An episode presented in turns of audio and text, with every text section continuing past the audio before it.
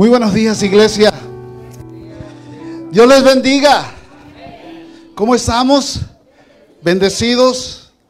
Damos también la bienvenida a todos los hermanos, personas, amigos que nos ven a través del internet en varias partes, no solamente aquí de los Estados Unidos, sino de diferentes partes del mundo. Le agradecemos al Señor por sus vidas. Gracias por compartir con nosotros este tiempo también de adoración, de alabanza. Gracias porque el Señor es bueno y tiene una palabra perfecta y un alimento perfecto para nuestras vidas. ¿Cuántos saben que nuestro Dios es bueno? Y que le estaba diciendo al Señor, Señor, ahora que se acerca ya, imagínense, faltan pocos días para celebrar la Navidad. Creo que le, le, estaba diciendo al Señor, le decía, Señor, ¿qué quieres que le diga a todos los amigos, hermanos, personas que nos están viendo también. ¿Qué quieres que les diga a todos aquellos que están viniendo a estas fiestas y que creo que estas fiestas van a ser diferentes muchos en el sentido de las nuevas normativas que han venido de una manera distinta? Entonces pensé, pensé darles algunos regalos. Me dijo el Señor, qué bueno, ¿verdad? Dicen amén, ahí sí, ¿verdad? Regalos, amén. Pero no regalos que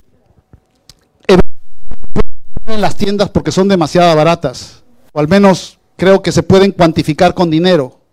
Prefiero realmente conseguir algo más valioso. No estoy hablando de regalos que puedes hacerlo a través de un clic de Amazon o de cualquier página de internet. No estoy hablando de un regalo físico que tarde o temprano, por más nuevo que sea, se va a deteriorar y se va a gastar. Te estoy hablando de algo que es un regalo que lleva más allá de algo físico, es algo que te llega al alma, al espíritu, al corazón.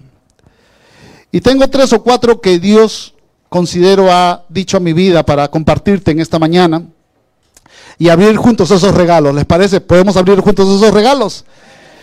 Yo creo que a todos nos gusta abrir regalos. Al menos este tiempo, uh, ustedes se acuerdan cuando eran niños, la niñez es sinónimo de inocencia. La niñez es sinónimo de que soñar, de que creíamos que nadie incluso se iba a morir cuando estábamos niños. No pensábamos en la muerte, no pensábamos en que nadie se nos iba a morir. Cuando pensábamos, siempre pensábamos en la persona que vive en la otra cuadra donde nosotros vivíamos, pero nunca pensábamos que eso nos iba a llegar a nosotros. Así que quiero que esa niñez, esa infancia que muchos de nosotros vivimos, con sueños, anhelos, pasa el tiempo esos anhelos y esos sueños se deterioran, pasan, probablemente uno sufre golpes en la vida. Y díganme si este 2020 gente no ha sufrido golpes en la vida, porque ha sido un año donde probablemente para muchos los sueños que comenzaron en enero, en febrero se terminaron. O probablemente los proyectos que alguien tenía y dijo, wow, este año me va a ir espectacular, encontró que había una muralla que impedía que los anhelos, los sueños y las determinaciones se cumpliesen. Y estoy hablando justamente a aquellas personas que incluso nos están escuchando, que saben realmente que ha sido para muchos un año que a muchos le ha robado los sueños. Y todos, a salvo cuando pensamos que estábamos niños, ¿cuántos recuerdan que a veces los niños no pensaban en enfermedades, no pensaban en falta de dinero, no pensaba de repente que te faltara algo? Lo único que eran los niños era un niño que tenía una inocencia, que sabía que era como un superhéroe. Y cuando le preguntas a un niño qué quiere ser, siempre de pequeño dice bombero, policía, doctor, abogado o un superhéroe. El niño no piensa en dificultades, el niño no piensa que le va a ir mal, el niño no piensa que de repente esa inocencia que tiene en el corazón. Claro que la vamos perdiendo de acuerdo a cómo vamos creciendo y nos vamos enfrentando a una realidad, que una realidad hay obstáculos en la vida esa es parte de la vida. Hay circunstancias, límites en los cuales tú tienes que afrontar y definitivamente atravesar sí o sí. Quisiéramos que nuestros hijos nunca enfrentaran un problema. Hmm. Estoy seguro que si les digo cuántos desearían que sus hijos no enfrentaran un problema, les aseguro que como padre saltaría el corazón en el pecho y dirían yo no quiero y eso le pido a Dios. Quiero darte una noticia, ellos tendrán que pasar por situaciones límites y difíciles. Esa es parte de la vida. Nadie puede impedir que uno pase circunstancias difíciles. Hay veces nos hemos hecho promesas en la vida. Recuerdan el año enero, primero de enero, Este año voy a adelgazar. ¿Verdad? Yo sé que muchos dijeron, voy a comenzar en el gimnasio y prometo que el 31 va a ser el último platillo y de ahí comienzo la dieta. Y los gimnasios realmente están llenos. Déjame decirle que el primero de enero siempre los gimnasios están llenos. Pero vete en febrero, la primera semana. De los 100 que habían, de repente quedan tres y son abuelitos. Cuando prometimos incluso y decimos leer la Biblia, leer la palabra en algo espiritual y decimos, bueno, voy a comenzar ahora a terminarme la palabra a cada día de mi vida, a leer la palabra y comienzo en enero y cada año que prometemos eso, después nos damos con la triste noticia de que un día pasamos y está en una esquina una Biblia olvidada, empolvada, sin tocar o en la mesita de la luz de la noche y vemos que de repente esa promesa se diluyó a través del tiempo. No fue una promesa constante, sino fue un impulso del momento. Y no estoy diciendo que sea malo los impulsos, estoy diciendo que a veces no somos constantes en nuestras promesas, no somos firmes en nuestras promesas. ¿Cuántos tenemos libros en la casa?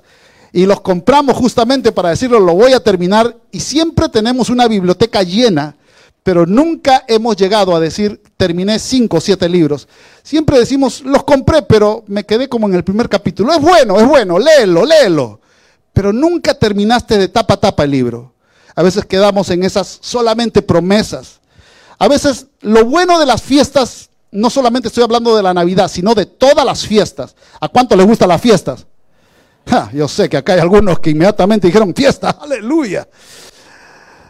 A, muchos nos gustan las fiestas y creo que a veces de todas las fiestas el problema en sí no es la fiesta, sino el problema es que a veces perdemos el enfoque y el sentido de lo que son las fiestas y por qué es el sentido de que si se hizo esa fiesta.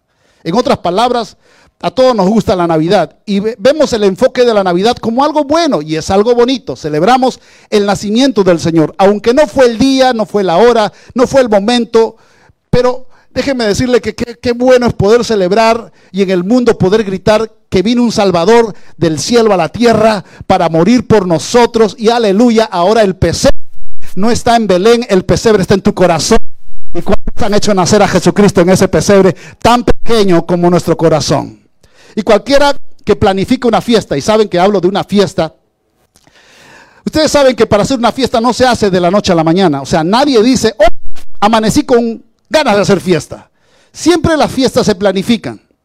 Y es más, si es una boda, se planifica con mucho más antelación. Aquellos que han tenido una boda saben a lo que me refiero. Y cuando tienes una 15 años o un quinceañero, cuando tienes una fiesta, o una situación en la cual, o un Thanksgiving, siempre hay planificaciones. Y las planificaciones en las fiestas son bonitas, son buenas. Claro que les digo algo, tienen mucha responsabilidad. ¿Cuántos han planificado alguna vez una fiesta y se han dado cuenta que no es tan sencillo? Las mujeres, que son más detallistas que los hombres. Las mujeres están pensando en todo, siempre en que el mantel concuerde con los arreglos y en, medio de la mesa tiene que haber siempre un qué? Un centro de mesa o una mesa. Los hombres les aseguro que si les preguntas cuándo fue la última vez que vi un centro de mesa, él dice, ni me acuerdo que había un centro de mesa ahí. Porque somos poco detallistas. Las mujeres sí, las mujeres toman el tiempo para los detalles, los colores, las cosas, los recuerditos. ¿Recuerdan los recuerditos que... Y, y, ven cada detalle que el mantel, que las servilletas, que los cubiertos, que los vasos, que todo. Y es más, cuando vas planificando una fiesta, te das cuenta que las fiestas no solamente se planifican con palabras, sino con dinero. Y a medida que vas agregando y tienes un presupuesto, te vas dando cuenta que si quieres agregar algo más, ese presupuesto te queda corto y tienes que ir a ver cómo haces para poder pagar otras cosas. Y es ahí donde nos damos cuenta de que decimos, uh, pero falta alguien que coloque la música, falta unos parlantes, tenemos que rentar, tenemos que rentar un lugar más amplio porque van a venir más invitados y tenemos que rentar más cosas y tenemos que, y la comida, ¿qué vamos a servir? Así que todos cuando planifican una fiesta, quieren, ¿saben qué? Hacer la mejor planificación para que los comensales, los invitados, salgan contentos y digan, wow, qué fiesta tuvieron de matrimonio, qué fiesta tuvieron de 15 años, qué fiesta tuvieron de Thanksgiving. Y las mujeres tienen ese sexto sentido que pueden discernir qué es lo que va con el conjunto. Y, uno, y ellas piensan, ¿verdad? O si van todos así de este, yo también voy de este color. El hombre no. el hombre no está pensando en colores. El hombre solamente piensa en ir a la fiesta y salir.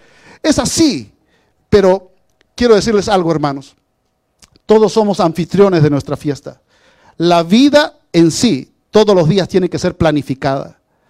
Es por eso que la palabra de Dios nos dice en Jeremías 29:11 que el Señor tiene planes de bien y no de mal. El Señor ha planificado algo para ti. El Señor ha planificado una gran fiesta para ti allá en los cielos. Allá va a haber una boda grandísima. Y el Señor está planificando porque Él dijo, donde yo voy voy a prepararles morada para ustedes. Porque va a haber una gran fiesta. Entre Cristo y su amada novia, entre Cristo y su iglesia. ¿Y cuántos levantan la mano y dicen, yo soy la iglesia de Cristo? Yo soy la novia de Cristo. Así que si tenemos a un Dios que planifica sus fiestas, déjame decirle que tú y yo también tenemos que planificar nuestra vida y nuestra estadía aquí en esta tierra. Y tenemos que planificarlo sabiendo que nuestra meta es estar con Cristo. Amén. Somos anfitriones de una fiesta y a veces algunos de, incluimos el DJ. Recuerdo que cuando se casó mi hija yo tenía que también ver algunas cosas. Y creo que es importante porque, insisto, mientras le decía al Señor cuál Señor va a ser el mensaje de esta mañana, pensé en los regalos, en traerle a cada uno de ustedes un regalo de Navidad. Dije, voy aquí a Amazon, o voy aquí al Walmart, voy aquí al JCPenney, o a lo que las mujeres conocen mucho como el Ross. sí, ¿verdad? Se les entendieron los ojos porque saben que ahí encuentran cosas muy variadas. Y, y le dije, Señor, ¿cuál es el mensaje? Los regalos de Navidad que nos vas a entregar en esta mañana no son regalos tangibles, físicos, que solamente conllevan dinero, sino es un regalo mucho más sublime, un regalo que Dios quiere dejarnos en el corazón. ¿Y cuántos lo quieren recibir esta mañana? Así que quiero hablarte de no solamente de un aspecto de la palabra de Dios bíblico, que te voy a leer ahora, y estoy seguro que te vas a quedar sorprendido porque no voy a hablar del nacimiento, que llegaron los pastores y en el pesebre estaba José, no encontraron. Y aunque eso es verdaderamente también el hecho donde comienza prácticamente la historia de Cristo aquí en la tierra como hombre, creo que voy a saltarme hasta el, los 30 años, el inicio de su ministerio. Han pasado 30 años que la palabra nos dice desde el momento virginal del nacimiento de Cristo a través de una mujer llamada María hasta el día que Él va a iniciar su ministerio. Durante esos 30 años, literalmente no se ve o no se escribe, al menos en la palabra de Dios, que hubo un milagro de Jesús. No escribe muchos detalles de Jesús. Es más, parece que desapareciera de la historia 30 años de la vida de Jesús, a excepción de una circunstancia cuando él estuvo niño. Pero más nos encuentra de Jesús, más detalles nos encuentra. Y obviamente uno comienza a recapacitar y decir, ¿por qué no se escribió? Porque quiero decirles todos, hermanos, que ninguno de nosotros, tú ni yo, somos un modelo terminado. Todos estamos en un proceso. Y en el proceso hay cosas que, que tenemos que cambiar. Hay cosas que Dios va a transformar. Hay, Dios, hay cosas que de repente en el día de hoy Dios te ha metido al taller de Jesucristo. Él es un buen carpintero y él sabe de lo que habla. Así que en el, en el taller del carpintero Jesús, probablemente estás desarrollando obediencia, desarrollando carácter, desarrollando firmeza en Cristo, desarrollando el ser un hijo que no mire atrás, sino que mire hacia adelante. Y es allí donde se pierden 30 años, donde no escribe, pero sí habla la palabra de Dios que el oficio de Jesús era carpintero. Obviamente el padre José, el padre postizo, José, era carpintero, así que me imagino a Jesús aprendiendo de José. José diciéndole, tráeme esa madera, vas a cortar así. Así que si ven a Jesús en esos 30 años, lo ven con un delantal, un martillo aquí colgando, aquí de repente muchos clavos Yo sé que algunos me están entendiendo porque saben que también trabajan así. Y de repente aquí un destornillador y un serrucho que siempre lo tiene a la mano. Así que Jesús, de una u otra manera, pasó un tiempo aprendiendo, pero llega a los 30 años. Y aquí es donde la palabra de Dios me voy a enfocar hacia un evento muy interesante y era una fiesta. y quiero que vayan a la palabra de Dios en Juan capítulo 2, el versículo 1. Y dice que al siguiente día se celebró una boda en la aldea de Caná de Galilea. La madre de Jesús estaba presente, así que si la madre estaba presente de Jesús, es porque realmente eran conocidos de los novios. Las personas que se estaban casando no invitan a gente que no conocen, invita a gente cercana, probablemente eran vecinos, eran amigos, conocidos. Y también fueron invitados a la, a la fiesta de Jesús, a Jesús y sus discípulos. Y durante la celebración se acabó el vino. Yo sé que muchos, muchos que les gusta el vino, siempre recuerdan este hecho de Jesús.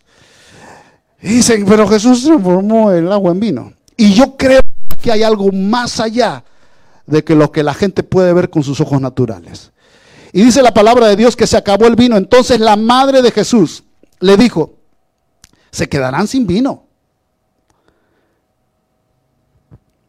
Apreciada mujer, ese no es nuestro problema, respondió Jesús. Todavía no ha llegado mi momento.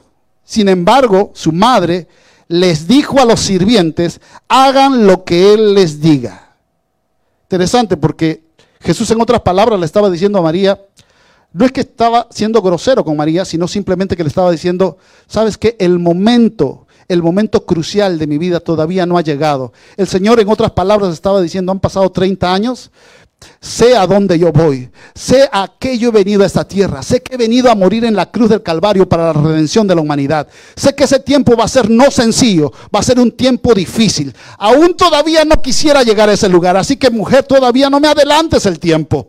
Pero aún todavía, con todo eso que le estaba diciendo Jesús a María, como buena madre, hmm, dice, hagan lo que Él les diga. O sea, ya en otras palabras, le insistió a Jesús y lo metió en el hoyo, ¿verdad? En otras palabras, lo empujó a Jesús con todo y ropa a la piscina. Y le dijo a la gente, hagan lo que Él diga. cerca de allí habían seis tinajas de piedra que se usaban para el lavado ceremonial de los judíos. Cada tinaja tenía una capacidad entre 75 a 113 litros. Imaginémonos que hagáramos una average o un promedio, cada tinaja tenía 100 litros de capacidad. Así que si habían seis tinajas, ¿cuántos litros habrían? ¡Wow! ¡Qué matemático! Me sorprende. Señor, tengan cuidado. Jesús les dijo a los sirvientes, llenen las tinajas con agua. Y una vez las tinajas estuvieron llenas, les dijo, ahora saquen un poco y llévenselo al maestro de ceremonias habían pagado también un maestro de ceremonias, un hombre que le hacía todo el wedding planning, algo así. Así que los sirvientes siguieron sus indicaciones.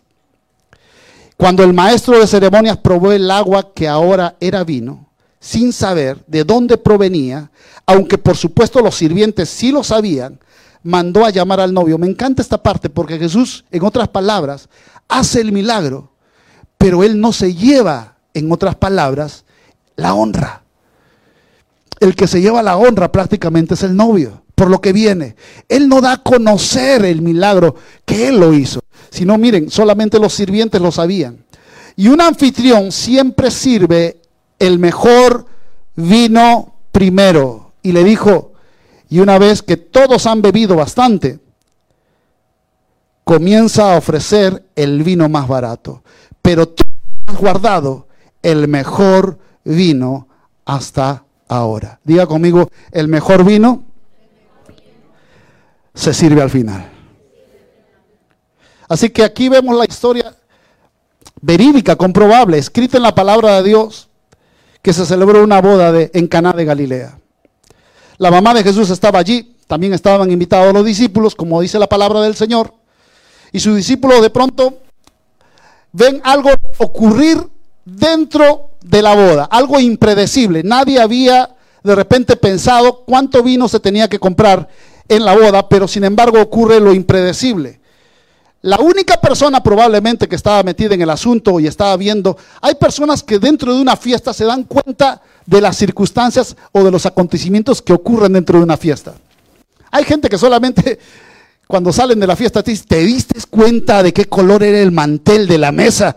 Y él no, lo que le interesó fue llenar el estómago y punto en la fiesta. Pero hay personas que se dan cuenta de los mínimos detalles, si faltó un cubierto, si de repente a esa mesa no se le sirvió. Y María era así, así que se dio cuenta que había faltado el vino. Y obviamente aquí vemos que la palabra de Dios nos enseña que Jesús le dice que tiene que ver eso conmigo. En otras palabras, mujer, no me adelantes la temporada, no me adelantes el tiempo. Todavía no voy a comenzar mi ministerio. Y bueno, vamos a ver que desde allí, desde ese día en adelante, iban a pasar tres años, más o menos, de ministerio. Y luego él subiría a la cruz y luego él resucitaría al tercer día. ¿Cuántos dan gloria a Dios por ello? Pero obviamente inició su ministerio y no tiene que ver con un gran milagro. Yo creo que para comenzar un milagro, el primer milagro de Jesús, yo sé que si les hubiera preguntado Jesús a ustedes, ¿con qué milagro quieren que comenzaría Jesús? Yo sé que algunos dirían, Señor, que resucites a, a un muerto por lo menos, algo grande o un leproso, que era la enfermedad más grave que podía tener una persona en aquellos tiempos. O es más, Señor, pudieras hacer una multiplicación de panes y de peces de más de 12 mil personas, de la nada.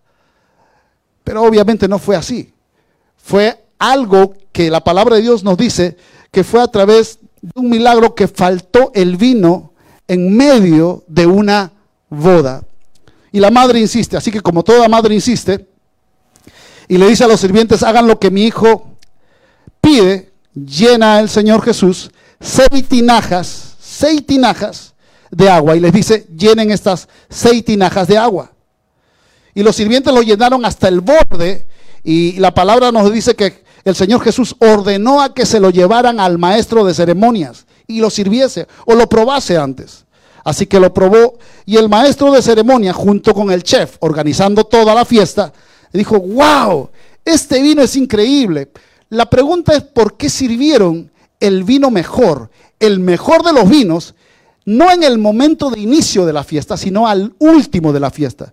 Yo no sé cuántos han hecho una ceremonia, una reunión en su casa, en Semana Santa o probablemente en Thanksgiving y nunca cuando tú invitas a alguien para esa fiesta que tienes en tu casa, nunca los llenas con golosinas, con chucherías, con cosas como toma unos, este, unas galletas, porque no quiere que nadie, en otras palabras, salte y diga después, ya estoy lleno, ya no quiero comer. Si no le das lo primero, el pavo, lo mejor.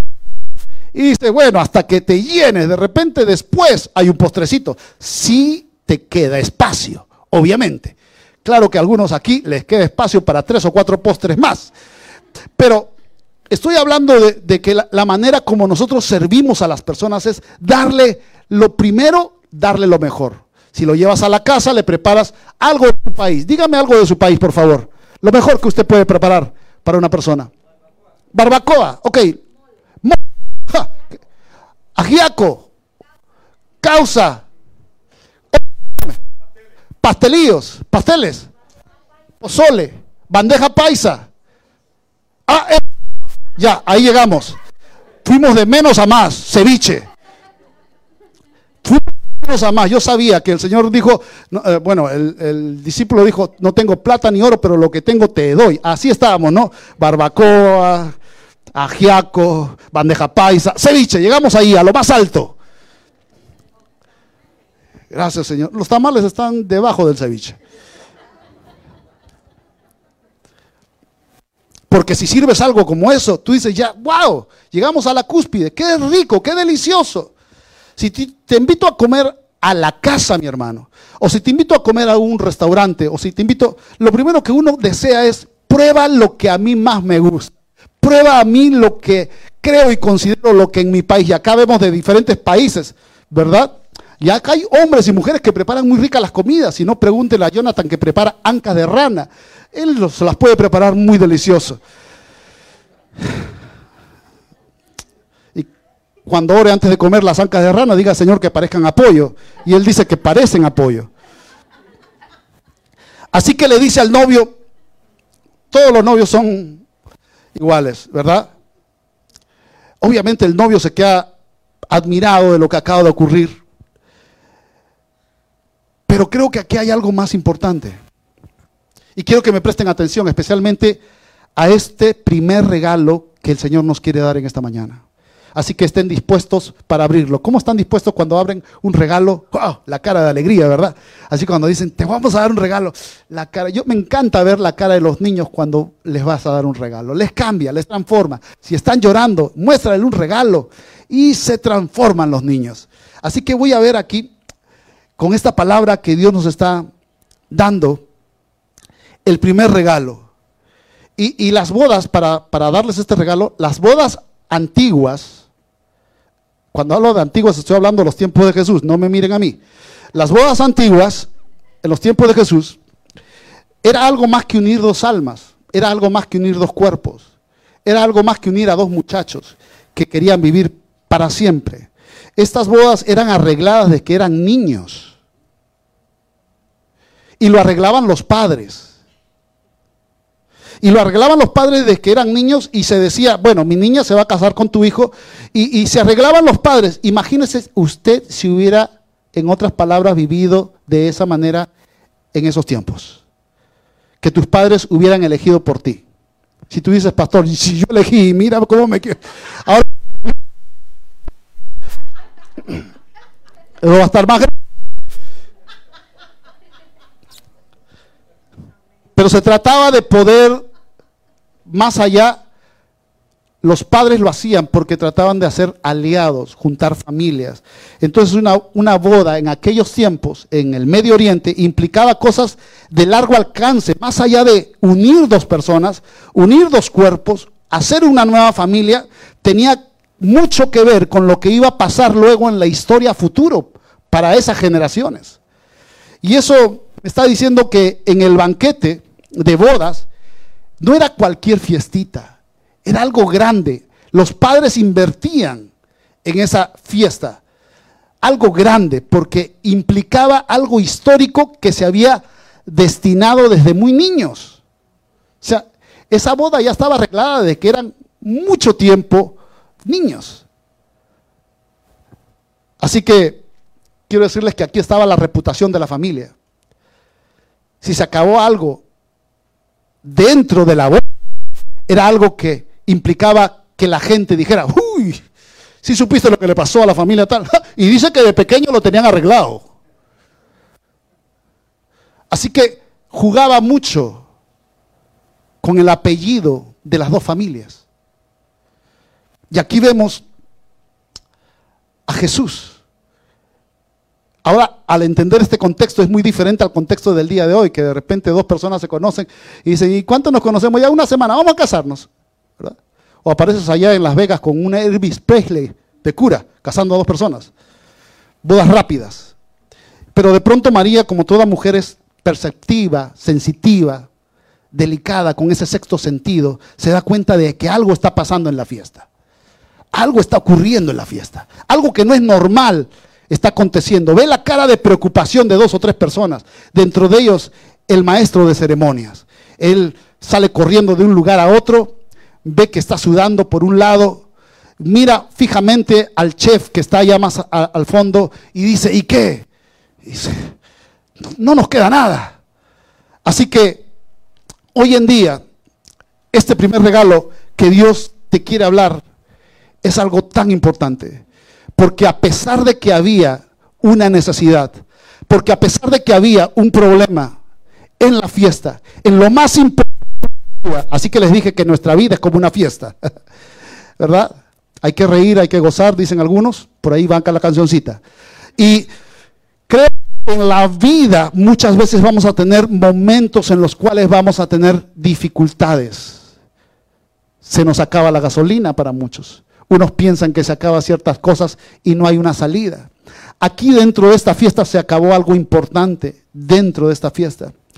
Y Me encanta porque la palabra de Dios dice que María va donde Jesús. ¿Saben por qué? Porque María sabía que quien tenía la respuesta de esa circunstancia era nada más ni nada menos que Jesucristo.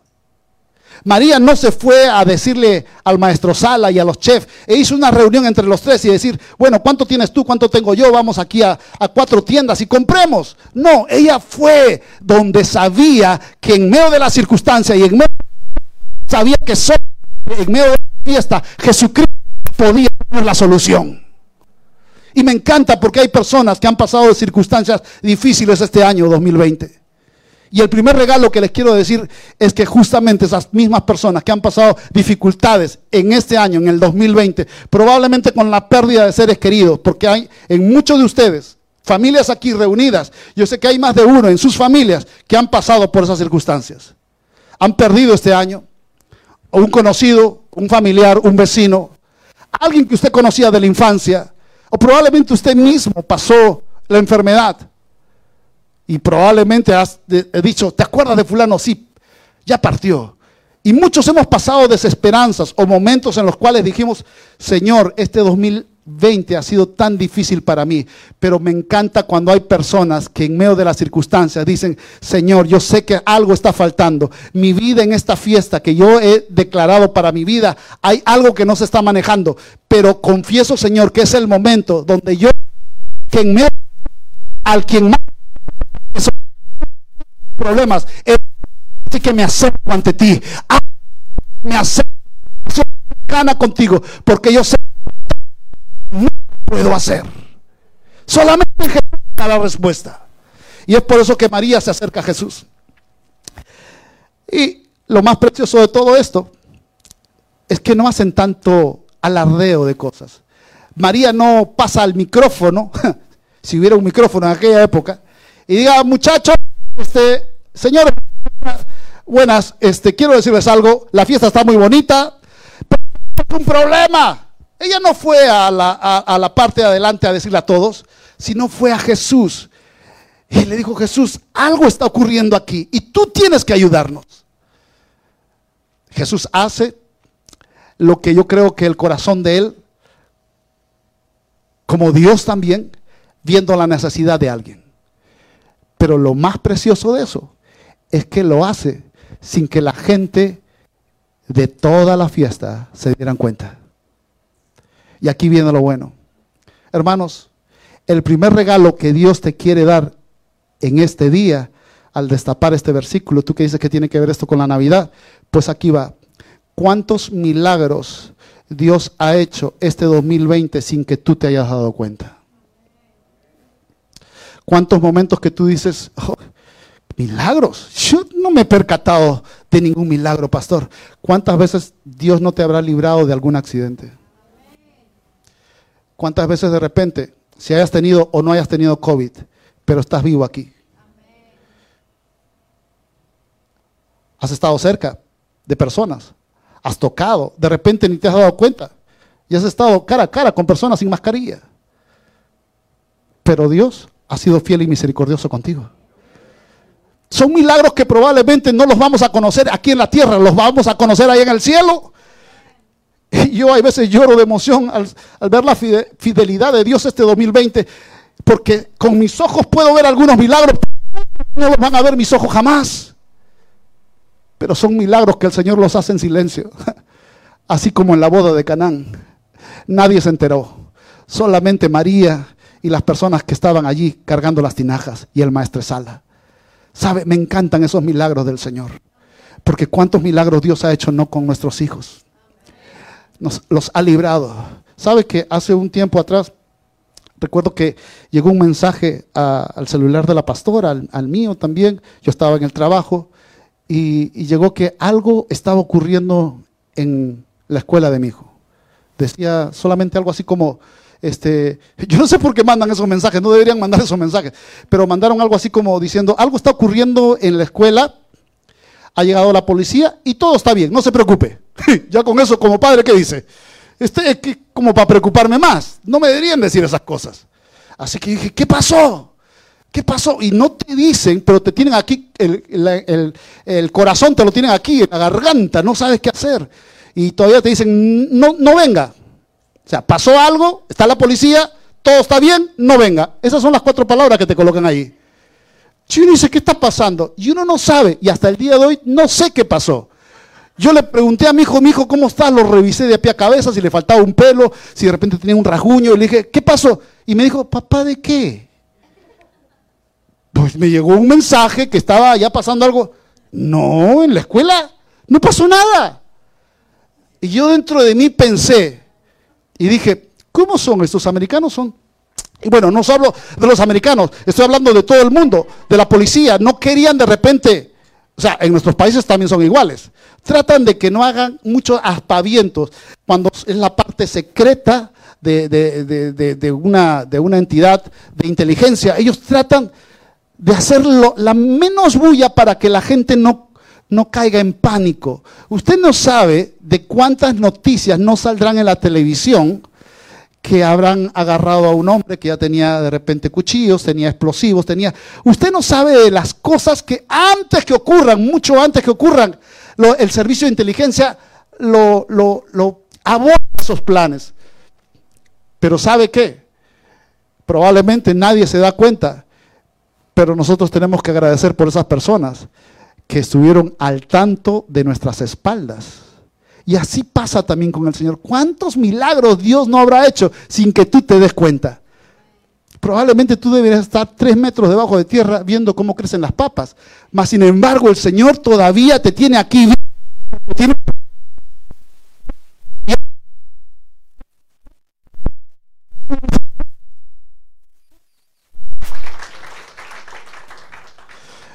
A mí me encanta el fútbol y, siempre es una pasión que tengo. Yo quise ser futbolista y miren dónde terminé. Así que imagínense, me dijeron como futbolista un buen pastor. Yo dije, bueno, sí, me encanta el fútbol, pero cada vez que eh, respiro fútbol, veo fútbol, un partido, justamente hoy día, hoy día, hoy día es la final, ¿verdad? Yo sé que algunos me miran, ¿final de qué, pastor? ¿De qué telenovela? No, hermana, no, de telenovela no, sino la final del fútbol mexicano. Pero cada vez que veo una final, un partido de fútbol o algo, lo que me encanta es que en el partido, y eso lo dicen los comentaristas, no lo digo yo, pase desapercibido el árbitro. Que el árbitro sea una persona que se colocó allí, pero que no se sienta. Pero cuando el árbitro a cada rato está cobrando, parando un partido, los mismos comentaristas comienzan a hablar más del árbitro que de los jugadores y comienzan a decir, ah, realmente, ¿cómo no le cobró a Chicharito? y comienza a hablar y, comienza a decir cosas como ese referee está parando mucho el juego, ese referee se está haciendo dejar notar mucho, realmente el referee se tiró el partido, no debió ser así. Y cuando comienza a hablar más del árbitro que de los jugadores, entonces entendemos que ese árbitro es algo malo. Pero el servicio de inteligencia nos salva de tantas cosas en la vida que es así que no se da cuenta el presidente ni los ministros de las cosas que ellos están haciendo para salvaguardar sus vidas. La palabra de Dios dice que ángeles acampan alrededor de los que le temen y nos defienden. ¿Cuántos ángeles el Señor tendrá? Y eso no es un invento de alguna religión. La palabra de Dios dice que incluso Él mandará para que los ángeles te cuiden y tu pie no tropiece en piedra. Eso dice el Salmo. Así que la palabra de Dios me habla que también hay ángeles a favor de están el Señor no nos ha guardado a ti, a tus hijos, a tu familia. Así que el primer regalo que el Señor te da es que el Señor hace milagros que incluso tú no los ves. Qué precioso nuestro Dios. Me encanta porque ese tipo de milagros solamente lo hace Él. Ese tipo de milagros que el Señor ha hecho este 2020, probablemente tú has dicho, Señor, yo no he visto ningún milagro. Por el contrario, he estado problemado. He estado pasando dos o tres cosas que no han sido fáciles. Es más, algunos pueden decir, yo quisiera que terminara este 2020 ya. Pero aquí termino. Me encanta porque el maestro de ceremonias, al probar el vino, dice, no entiendo esto. el mejor vino era para servirlo al primer momento de la fiesta, no en el último momento. E, en otras palabras, no entiendo por qué sirven el mejor vino al final. Y a mí me encanta porque acá hay una, un regalo precioso que Dios te quiere dar. Porque muchos dirán, pastor, yo no sé, pero este 2020 vinieron tantas malas noticias, no solamente en la televisión, sino para mi vida, para mi familia. He pasado en circunstancias tan difíciles que incluso no sé cómo explicar, pero han venido una tras de otra y otra tras de otra. Y me he enfermado yo también del COVID y he perdido un familiar y he perdido muchas circunstancias. Y probablemente incluso algunos que nos están escuchando y dicen, yo he quedado sin trabajo. O, algunos que probablemente dicen, yo lo he perdido todo este 2020. Pero quiero decirte que hoy Dios te certifica que el mejor vino se sirve al final, que los mejores tiempos están por venir, que la palabra mejor ¿Cuántos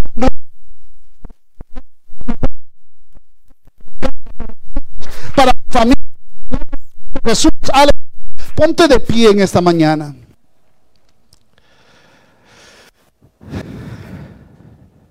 ¿Sabe? A veces yo he pensado, ¿qué hubiera sido de mi vida si no hubiera el Señor entrado a mi corazón? ¿Qué hubiera sido de mi vida si yo no hubiera conocido al Señor? Y le agradezco tanto al Señor, tanto al Señor, que un día mis abuelos escucharon la palabra. Mi madre dice que fue en un parque y mi madre dice que el tío abuelo mío se desapareció de la casa. El terrible.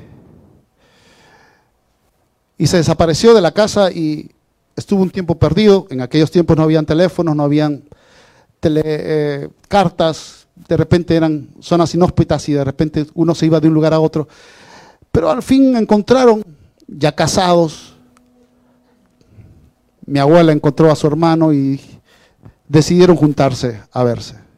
Cuando se decidieron juntarse a verse, se dieron con la grata sorpresa de que el tío abuelo mío era pastor. La oveja negra ahora había conocido al Señor y se había vuelto un cristiano y ahora era pastor. Y ahí en el parque, cuando se reunieron, en el tiempo solamente reunión, le dijo, sabes, he conocido aquel que ha cambiado mi vida. Y aquel que ha cambiado mi vida les puede transformar la vida a ustedes. Y se lo dijo en tan pocas palabras que le dijo, hermana, ¿tú quieres conocer al Señor? Le dijo a su esposo, a mi abuelo. Y ellos dijeron, sí, queremos conocer al Señor. No estaban en un servicio, no había venido un predicador, ni había músicos. No había de repente una orquesta. Simplemente ellos en un parque. Y esa decisión transformó generaciones venideras. Probablemente habían pasado Dios circunstancias límites en sus vidas, desgracias, o momentos en los cuales decían todo se acabó. Pero cuando a veces el hombre piensa que todo se acaba, el Señor dice, el mejor tiempo está por venir. Y el día de hoy, si yo estoy parado aquí, es gracias al Señor y al fruto de una decisión. Las decisiones son importantes, mi hermano. Tú decides abrir los regalos y reconocer que aunque tú no hayas visto milagros con tus ojos físicos y naturales este 2020, el Señor te certifica que ángeles estuvieron trabajando a favor de los hijos que le temen al Señor y los defiende. Que cuando tú pienses, oh, gracias a Dios, cuando a veces pregunto a personas que me dicen, pastor, nadie en la casa cayó enfermo este año. y piensan que es la alimentación de ellos o de repente, mira cómo nos cuidamos. Déjame decirte algo, tú no sabes la cantidad de ángeles que el Señor estaba ahí guardando a tus hijos. Eso no lo vistes. No viste cuando de repente te protegió de un accidente en tu mismo trabajo, de un accidente automovilístico o alguna circunstancia, una desgracia. Pastor, ¿y qué pasa con aquellos que realmente ocurrieron y perdieron la vida este año. Pues déjenme decirle algo. Si estuvieron con el Señor, déjenme decirles que el día de hoy se están gozando en la presencia del Señor y no lo cambia en ese lugar por estar aquí en la tierra. Y Dios tiene una determinación para nacer y Él también sabe el día de nuestra muerte. Él no se equivoca, Él tiene el control de todas las cosas.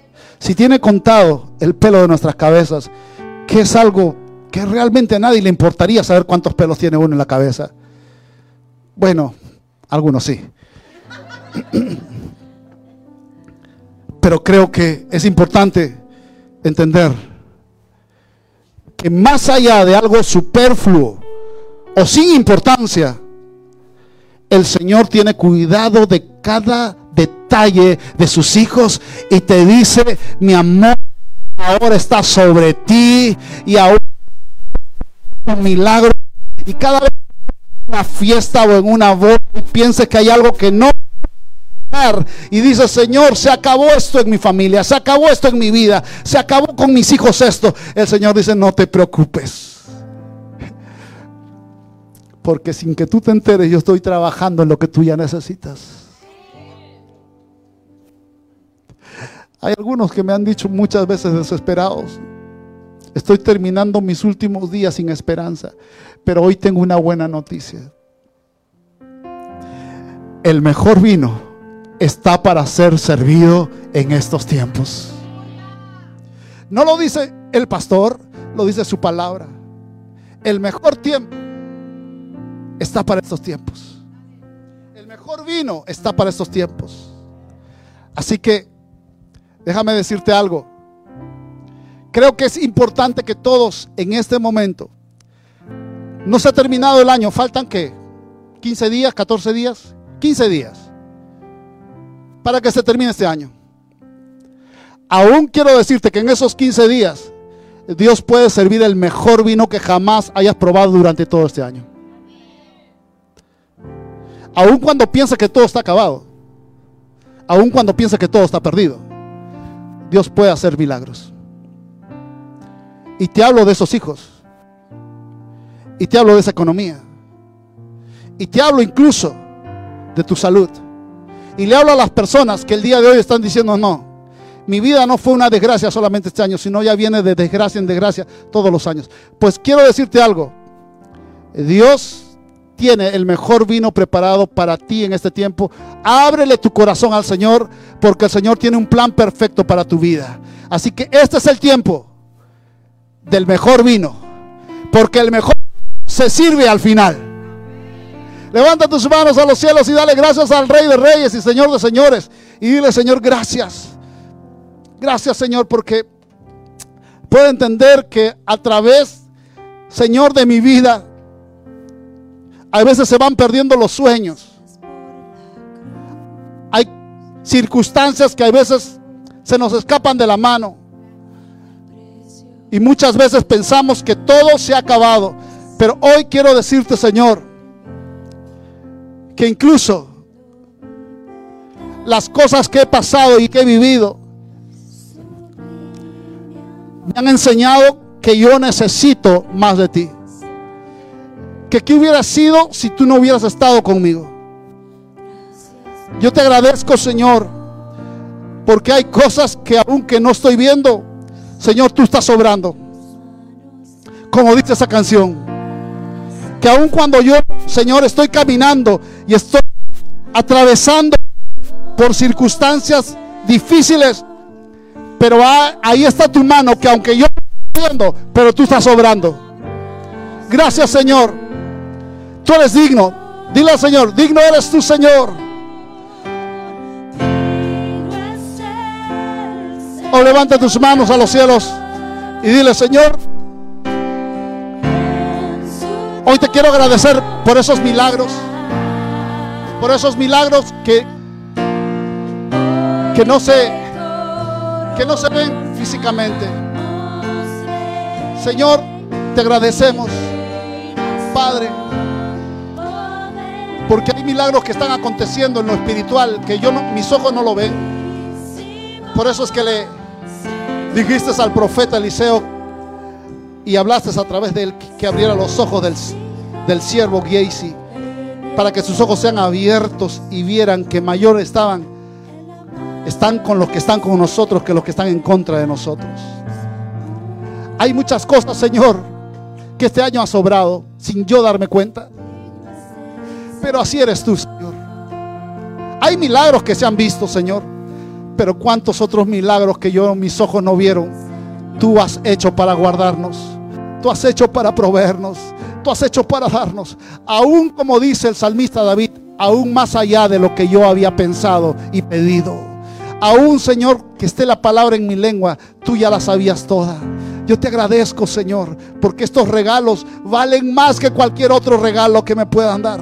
Los regalos que tú me das de la salvación, del saber, Señor, que tú reinas y vives en mi vida, de que tú hiciste un pesebre en mi corazón, Señor. Gracias te doy por pensar en este pesebre tan pequeño. Estaba maloliente mi corazón, estaba tan pequeño para que nacieras. Es que realmente el pesebre y mi corazón se asemejan mucho. Se asemejan porque ninguno de los dos tenía valor para que naciera un bebé. Ninguno de los dos tenía valor para que naciera el Hijo de Dios. Pero preferiste, Señor, darme a entender que si podía nacer en un pesebre, donde los olores no eran bonitos, donde de repente no era nada a favor de que un niño naciera, Señor, me haces dar a entender que también podías nacer en mi corazón. Gracias, porque este corazón, Señor, se llena de tu presencia. En esta mañana tú tienes el control de mi vida. Señor, y que en el nombre de Jesús, Padre amado, yo te agradezco. Porque milagros han acontecido a favor de mis hijos. Muchos de ellos debieron, Señor, incluso perder la vida, pero tú lo guardaste. Muchos de ellos, Señor, pasaron dificultades, pero tú has tenido misericordia. Gracias, Señor, porque esa es tu mano poderosa. Gracias, Señor, porque en este tiempo voy a ver tu gloria. Porque voy a ver que el mejor vino, Señor, se está sirviendo. Así que en esta mañana yo te voy a invitar ahora a un preludio de la boda del Cordero. Estamos en una fiesta porque Jesucristo está en medio de nosotros.